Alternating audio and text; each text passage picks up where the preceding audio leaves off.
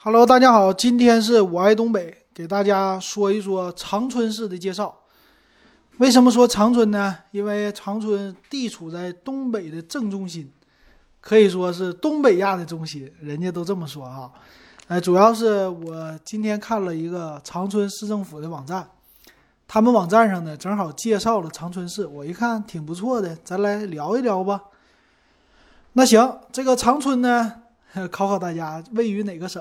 东北的吉林省省会城市，提到长春呢，可能对于我们喜欢数码汽车的人来说的话，那一汽对吧？一汽的大众啊、马自达呀这些的，什么奔腾啊、红旗呀这些品牌，可以很多的男性听友都是朗朗上口。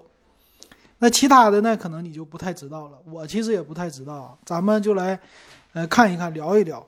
这官方媒体挺好。官方网站呢，它有很多的东西都是可以说非常准确的吧。那咱们来看看这个长春市到底有多大哈？长春呢还不小啊，下辖的城市还挺多。我们先来看一看，它有一个历史的沿革，长春怎么来的？那这个长春市啊，他说了，我地处于东北的边陲，呃，是距今呢两千多年以前，北方呢有一个肃慎族。生活过的这么一个地方，从汉朝到西晋，属于是扶余国的属地。那之前咱们说过啊，古国高句丽的时候，咱们说这个长春的一左右啊，是一个国叫扶余国。唐代的中后期呢，属于叫渤海的扶余府。如果你现在你开车啊，在路过的时候有一个高速，比如说你从北京开到哈尔滨，这个叫京哈高速。中间呢，你路过长春那段你往哈尔滨走，它有一个地方叫扶余。哎，这回别人再跟你说路过这个扶余的牌子，你告诉他了，这叫啥呢？这是扶余国，所以说这个地方叫扶余，知道吧？你看，长知识。它原来属于啊，叫辽属东京道黄梁府、黄龙府哈，今归上京路龙安龙安府。原呢啊，就是说错了啊，辽代。它属于叫东京道的黄龙府，那还还叫道。金代叫上京路的隆安府，这是它的名啊，叫黄龙隆安，可能会有这县。元呢，在元代属于叫辽阳行省的开元路啊，这每一个都不一样。在明代呢，长春设立的叫其他木卫、赤东河卫、古木啊木古河卫。清代呢设的叫治前，属于蒙古郭洛尔斯前期的扎萨克辅国公的封地。你看，这说来说去的，其实一直都属于是在怎么呢？就是中原之外的这种的地方啊。那到了清初的时候，朝廷对东北一直实行封禁政策。乾隆以后呢，才大面积的开发，人口剧增了。在一八零零年，也就是嘉庆五年的时候，设立了一个叫长春厅，至李氏通办，隶属于吉林的将军，是长春正式设置之始。所以呢，他们就把一八零零年作为长春的建成纪念日，是这样的哈。这是两千年长春通过的一个建成活动的时候，把这个一八零零年来确定的。那长春这个城市到现在建成多少年呢？正好是两百二十年，是七月八号叫建成纪念日，马上下个月就到了。到时候你看长春搞不搞这活动？那在道光五年，也就是一八二五年，长治所北移宽子城。同治四年挖城壕。同治四年哪年？一八六五年，就建成第六十五年。修筑了木板的这个叫城横。光绪十四年（一八八八年），长春厅升为了叫长春府。在一九一三年的时候呢，长春府改称为叫长春县，治县公署。那这时候它是一个县，并不是市。一九二五年设长春市市政的一个公所，哎，这个时候变成市了。二九年的九月份，市政公所和长春开埠局合并，统称为叫长春市政筹备处，筹建长春市。到这儿开始，一九二九年筹建的长春市。就这样的话，这个长春市设立，看起来的话，不到一百年，对吧？一九三一年九一八之后，长春沦陷了。三二年的三月，伪满洲国宣布定都长春，给改了个名叫新京。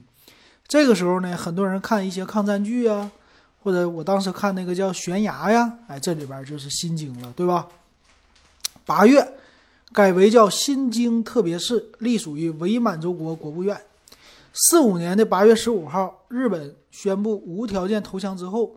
伪满洲国垮台。十二月二十号，国民党中央政府在长春市设置了一个叫长春市政府，隶属于吉林省。嗯，就是到这儿开始的，跟长春、跟吉林有关系了。四八年十月份，十月十九号，长春解放。哎，之后呢，就属于慢慢来调整了。其实解放初期啊，到了后来，呃，长春市啊，包括整个东北啊，这些省市这些级别一直在变。到了后来八十多年代，八十年代左右的时候，慢慢的开始确定了，叫长春，啊，是这样的一个过程哈。到现在你知道长春是怎么来设置的了，剩下具体的一些呢，我们就不给大家来说了。那这个长春呢，它的地理位置在哪儿啊？它基于叫北纬四十三度零五分到四十五度一五分啊，这些我不行啊，我不占 不占这个优势，这不能这么说了。它是这样的哈，它叫西北长春的西北与松原市毗邻，西南和四平市相连，旁边就四平；东南跟吉林吉林市相连，东北同黑龙江省接壤，啊是这样的哈。它周边的这几个市是这样的，全市总面积呢是两万零六百零四平方公里，还挺大的。市区面积有六千九百九十一平方公里，挺多的哈。那这个市的人口，人口呢？我得看看。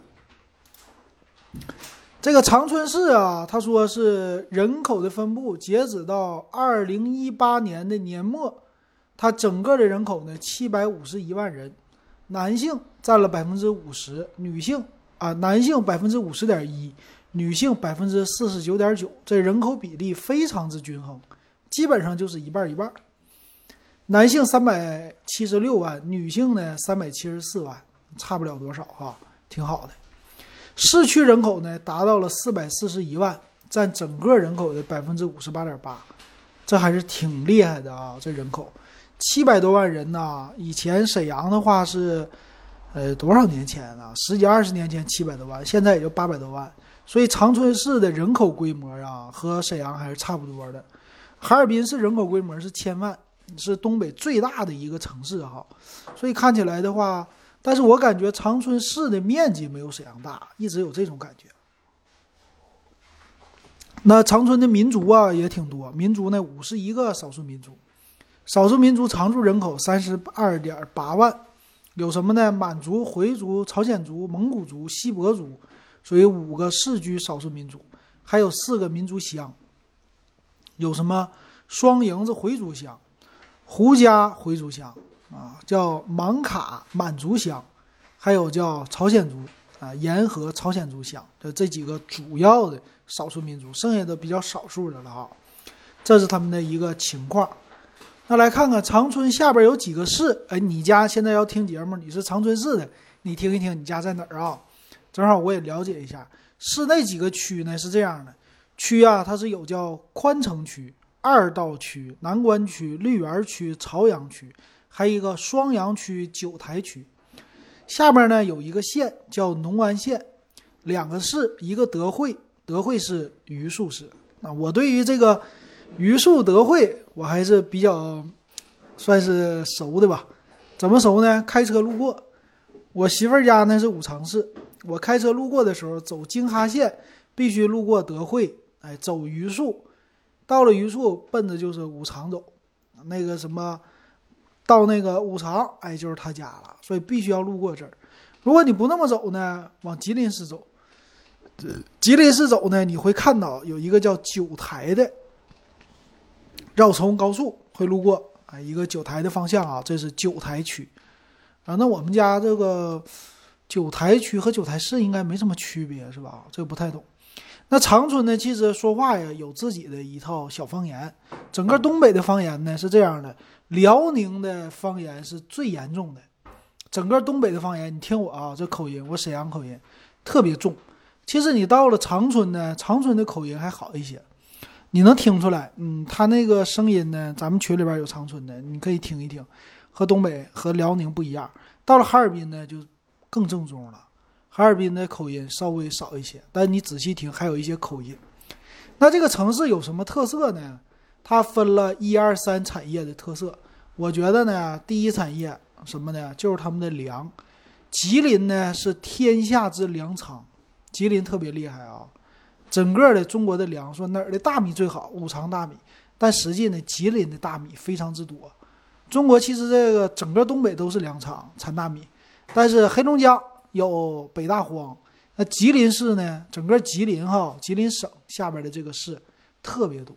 比如说我知道的还有畜牧业啊，你说那个吃叫正大食品，正大的那些鸡呀，啊鸡胸啊、鸡腿啊什么的这些啊，甚至是给肯德基呀这些提供的饲料啊，不是饲料，就这些鸡肉从哪来的？德惠，德惠下边的一个市。啊，下边的一个是镇吧，有的啊，这个我听说过。所以大家没事的时候看看你们家买的什么那些鸡肉，包装的啊好的，你看看那产地，说不定就是吉林长春下边的这样的哈。呃，这是第一大，第一大是天下粮仓啊。第二产业，第二产业呢是。属于制造业，制造业呢，它也是有第一汽车制造，对吧？一汽这个牛，它不仅有第一汽车制造厂，还有拖拉机厂、客车厂、机车厂。我们知道这个叫北车南车，北车南车是谁呀？北车以前哈，现在都叫中车了。以前的北车是谁呀？在长春，啊，这个中车呢，它产的就是动车组，中国的动车组啊，地铁呀这些很多都是长春产的。比如说，你现在你坐的那个地铁在你们城市，你可以看一看这个地铁的是会写着啊，是中车哪哪哪哪个公司发布的，它的型号是什么？你查一查，说不定呢就来自于长春。那说到这个地铁的运输，你知道地铁车厢，比如说从长春，或者说什么株洲还哪呀，他们都建好了以后，这地铁怎么运到你们城市啊？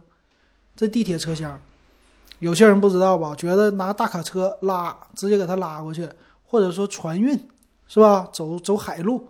那我告诉你啊，这个方法都行。但是，咱们国内最方便的方法是什么呢？拿火车拉过去。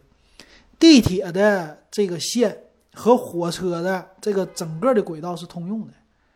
啊，你可以查一查这方面的新闻。我以前搁上海的时候看新闻看过，就是来了。我们的车来了，怎么来的呢？通过一个火车头给拉过来的，有意思不？地铁的车是拿火车给拉过来的，所以地铁也行，时速的话开到个八十一百的，应该也不是什么问题啊，挺有意思的，有意思。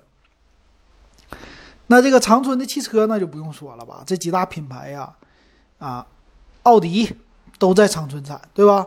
一汽、大众、通用、马自达、丰田。一汽丰田这些都在这儿，所以长春呢是属于汽车城，可以这么说了啊，挺有意思的。再有第三产业，第三产业一般咱们来说服务业什么的啊，它这里边说的服务业其实有名的这就说不上来了。呃，有名的是谁呢？可能就是二人转呢，或者是直播呀，现在的网红啊，这些经济有可能哈。其实它除了这个，还有自己的，它分了一个文化特色。文化方面呢，分了六大文化。六大文化，比如说电影文化、雕塑文化、警示文化、科教文化、冰雪文化、关东文化。首先说这个电影文化，电影呢有长春电影制片厂。哎，你说这个长春是挺厉害啊，有车厂，有电影制片厂啊，这个就是制造也行。这边的文化也行，啊，确实厉害啊！长春的电影制片厂最早说长春的电影啊是多少呢？一九零七年传入了长春。这个长影厂呢建立是在一九四五年，拍摄了叫第一部木偶片《皇帝梦》，第一部中国的科教片《预防鼠疫》，第一部动画片叫《瓮中捉鳖》，第一部短故事片留下他打老蒋，这我都没听说过。长故事片乔》，乔好像听说过，还有就是译制片啊，他们家做译制片做的也挺好。所以有机会呢，大家可以去看一看这个长影厂，应该是有博物馆什么的吧，去参观一下子。哎，那儿还是挺不错的哈，有很多的老电影可以去看看。长影厂哈，它这就下辖还有一个叫长影世纪城，啊，当年在日本被占领的时候啊，它还有一个叫株式会社满洲映画协会，啊，当时也是就电影啊，那时候还是在做呢哈，也是拍了很多那种。满映满映的就是满洲映画协会嘛拍的当时的那些宣传的电影，啊，就给满洲国来宣传的哈，伪满洲国。这电影文化，雕塑文化，这个雕塑文化呢，我还真没听说过。长春还有很多雕塑啊。他说有一个叫世界雕塑公园，啊，这个世界雕塑公园里边有什么呢？说占地能达到九十二公顷。啊，它是很多都是雕塑，说是有啊，世界上最神奇的非洲马孔德木雕数百件还有什么中国国内最大的塑雕雕塑艺术馆，啊，全世界的这些什么玛雅文化、爱斯基摩、毛利、印欧、非洲文化这些都有展览啊，这个听着挺厉害哈，什么那些著名的思想者呀。青铜时代巴尔扎克、加莱移民行走的人啊，这些咱都没听说过的，全都有啊，仿制品呗，不可能是全新的啊。有时间旅游，你可以去这个雕塑公园，这雕塑文化好像外人看来不太流行。另外一个警示文化呢，那肯定就是伪满洲国的皇宫了啊，伪满洲国宫、伪满帝宫啊，这么说的叫皇宫博物院。就是末代皇帝溥仪他当时所住的那个地方啊，说有一个宫殿。另外呢，有伪满八大部，八大部什么部啊？军事部、经济部、司法部、交通部、兴农部、文教部、民生部，还有外交部。啊，这些楼呢现在都有。你要是去看这个历史文化的话，一看这个伪满洲的伪满洲国当时的这些东西，你可以去看。啊，这叫警示文化哈。再有一个什么呢？科教文化。科教是有什么呢？说是长春誉为东方波士顿。这个波士顿的意思是什么呢？就是科研院所、大学特别的多。比如说，它有吉林大学、东北师范、空军航空大学，听着挺有名啊。再有其他一些什么叫光机所、长春光机所、硬化所、生物制品所啊，这些这我就不说了吧，咱不太清楚。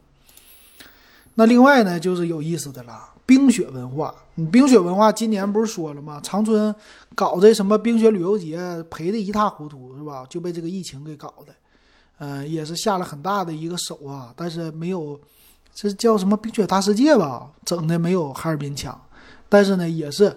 呃，冰雪还是挺厉害的啊。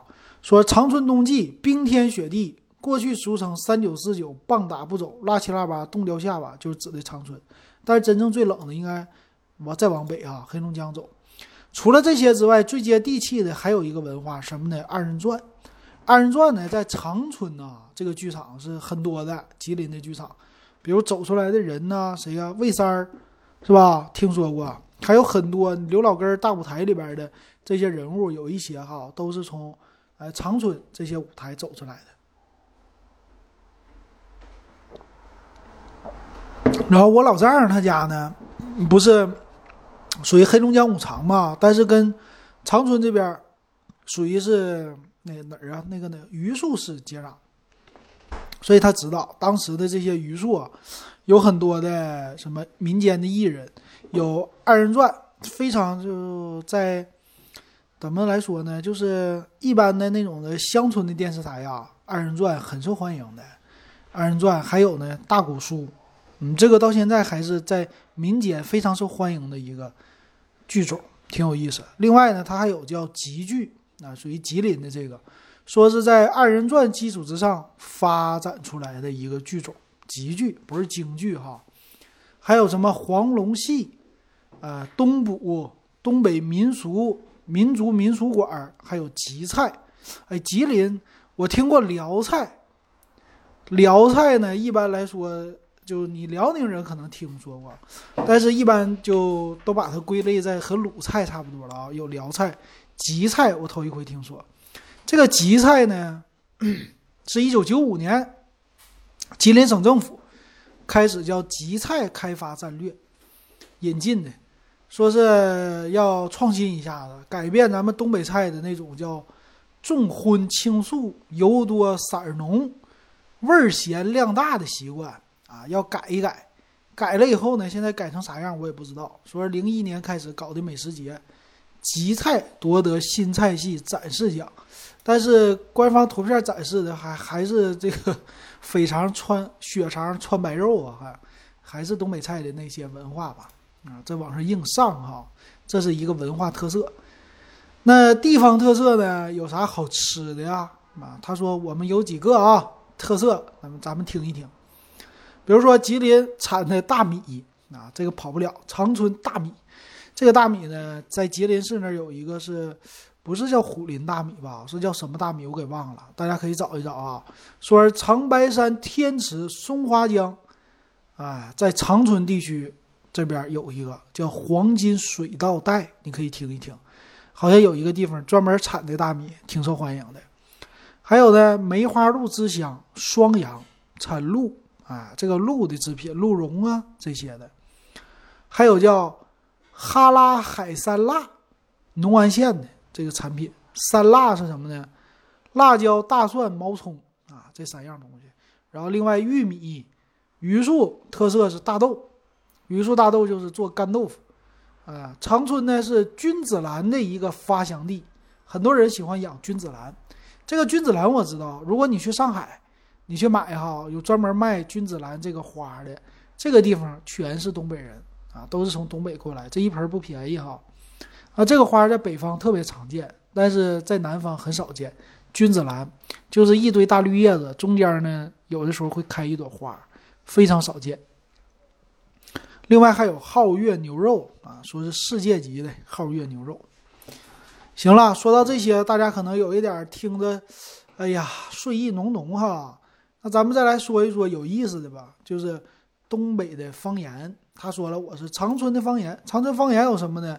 你听哈，你听这个，他们总结出来的哈，说在长春呐，有一种美叫带劲。在长春呢，有一种回答叫嗯呐，有一种不耐烦叫叫啥？这个不太好听，我就不说了。有一种白痴叫杨了二正，有一种反复。叫秃噜反账，啊，还有一种发火叫急眼，这急眼这个不是沈阳也有吗？都这么说。有一种直爽叫敞亮，有一种痒叫刺挠，还有一种喜欢叫稀罕，有一种讨厌叫膈应，那有一种丑呢叫磕碜，有一种傻叫虎了吧唧，有一种脑残叫山炮，有一种挑逗叫聊扯。这里边说的。这个有时候说的也不是那么特别那啥。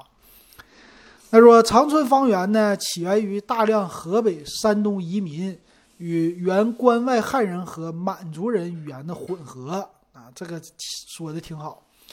由于长春在建国之后大量各地移民的融入，所以又形成了口音较东北大部分地区为轻，即更接近普通话的一个特点。在东北呢，仅次于哈尔滨，有“哈一长二”的说法。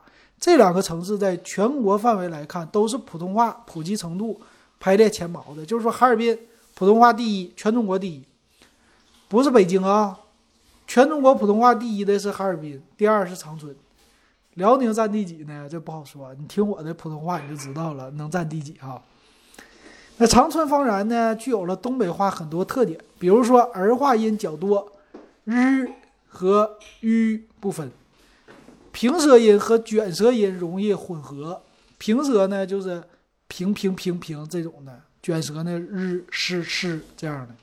此外呢，有大量独特的用词啊，比如说形容词方面，随着小品流行，哎，各地都已经知道了啊。他说呢，咱们东北呀和南方不同，南方呢叫什么十里不同音，但咱们东北呢差不多都是能够听懂的，到哪说话，整个东北哈都是 OK 的哈。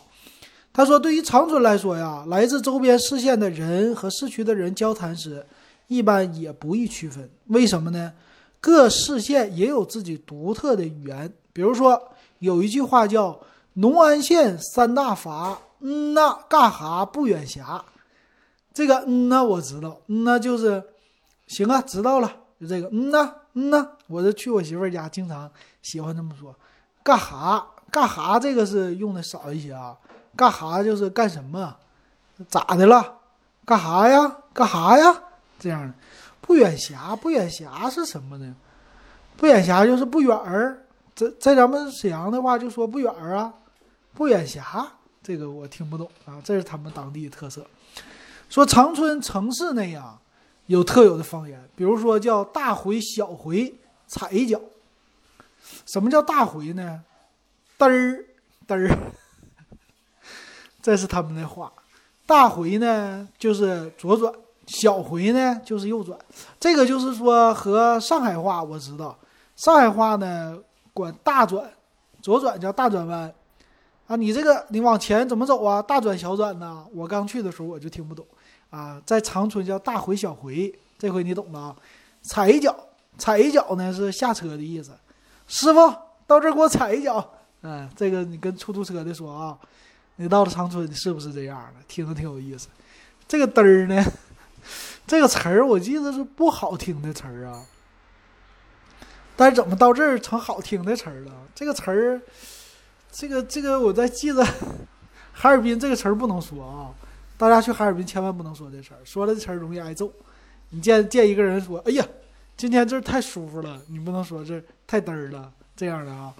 这个是反反义词，不知道他咋写的啊。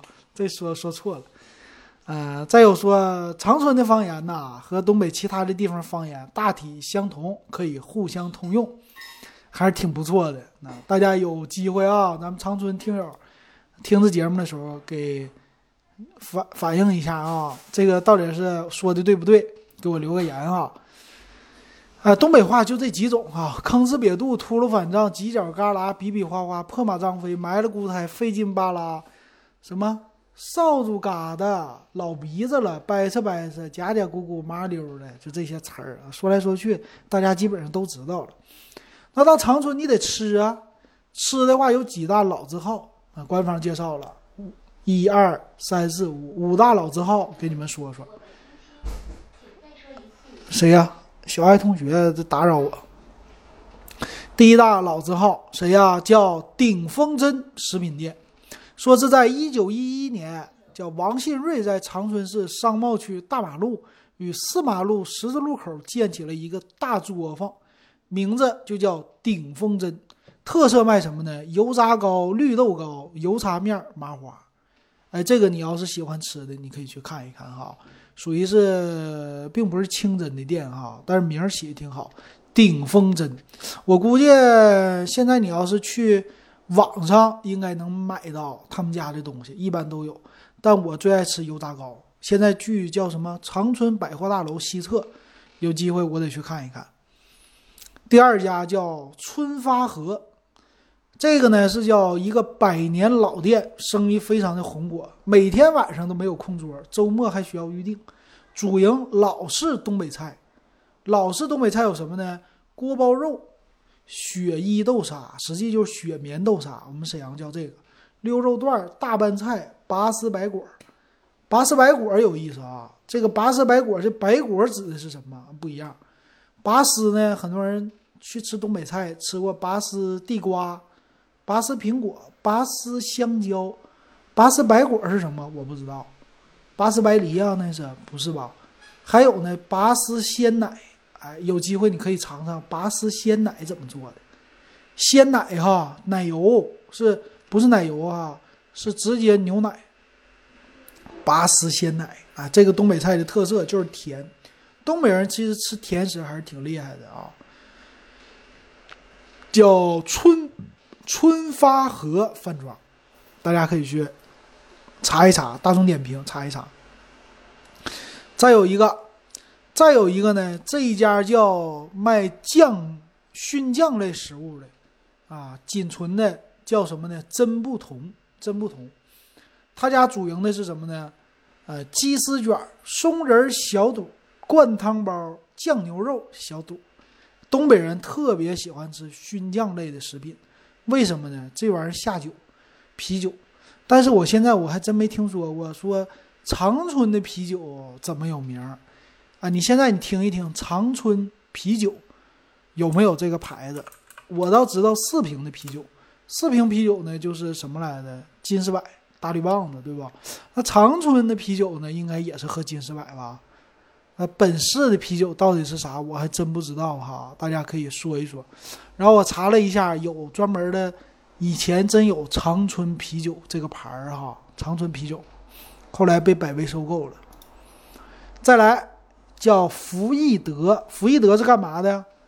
它是卖烧鸡的，特色烧鸡啊，烧鸡。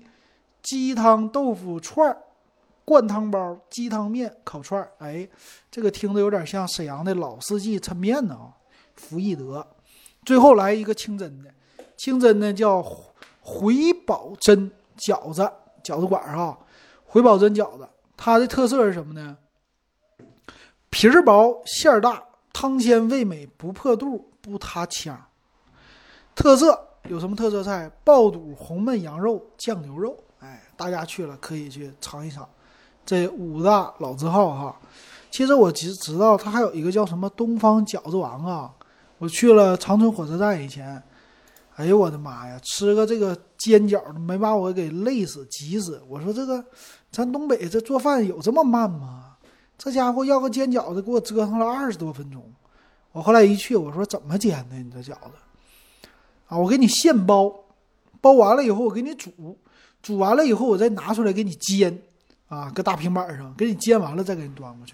我说，我说你这是火车店，你这火车站前店，我这赶火车，我等你吃个饭，你给我做半个点儿去，这能行吗？后来我就说，我说咱东北啊，应该生煎，学学上海生煎包，对吧？生煎包咱都有卖的，你那个饺子你包完了，你现包行，直接放锅里边来上油，你就生的一煎，往上一浇水。也能煎熟，煎完了以后一出锅，这时间快，十几分钟就搞定了，是不是？生煎特色更好哈。好，这是长春的一个文化，剩下还有什么呢？我看说了三十多分钟了，差不多了哈。剩下的话就是旅游了呗，有什么旅游的路线呐？吃的东西啊？刚才说了一些老字号啊，还有什么购物？我觉得购物不太多。长春市其实。并没有那么特别大，比较小，我是感觉比较小，不知道大家是不是这样的感觉啊？然后有一些什么统计数据啊这些的就不值得说了吧，就给大家先说到这儿吧。然后旅游呢，你可以去的，比如说叫净月潭啊，这长春特色一定要去，雕塑公园、南湖公园、国际汽车公园，汽车文化嘛，可以去看一看哈。啊这几个其实东北啊，真正说玩起来的话，特色旅游的并不是特别多。那伪满的皇宫你可以去看一看，这个整个的伪满的这些的建筑特别多。刚才说的长春电影制片厂这些的都可以去溜达溜达。哎，喜欢玩的话，我觉得这个净月湖、莲花山啊这些风景区都可以去看一看，挺不错的。啊，有机会旅游可以去看看啊，还有东北虎的虎园什么的。旅游的地方还是不少的。行，那今天呢，对于长春的介绍啊，咱们看着呃长春市政府的一个网站啊，给大家就说到这儿了。总结一下吧，我觉得长春市呢还是挺不错的吧，值得一去的。去哪儿啊？在东北，其实除了玩儿啊这些什么特色呀，最好的应该是吃。东北，尤其是现在夏天哈，六七八月份。这个时候就串儿、烤串儿文化、啤酒文化，啊，这些的特别多。你来了东北，你就造吃就完事儿了，吃的让你绝对管饱、管够、管好、啊，这是东北的一个特色。至于说什么购物啊、去旅游啊这些的景点啊，都不如你去吃啊。这是来了东北就让你长肚子，来了东北就让你长胖，来了东北就让你感受这个冬天的冰天雪地。哎，这样才对，这是咱的特色。当然，长春你最后你买辆红旗走那也可以，对吧？买辆红旗开回家，红旗最新的什么 H 七 L 五、HS 七、HS 五啊，这些都行，对不对？支持一下东北经济这么的建设哈。行，这个别的就不多说了吧。说到这儿，这个长春城市还不错，以后路过的时候我也去玩一玩。啊，有咱们长春听友呢，也大家感谢你们的经常听节目，也感谢你们的支持。呃，喜欢我的节目可以加我微信 w e b 幺五三，六块钱入咱们电子数码点评的群。今天的节目就说到这儿，感谢大家的支持还有收听。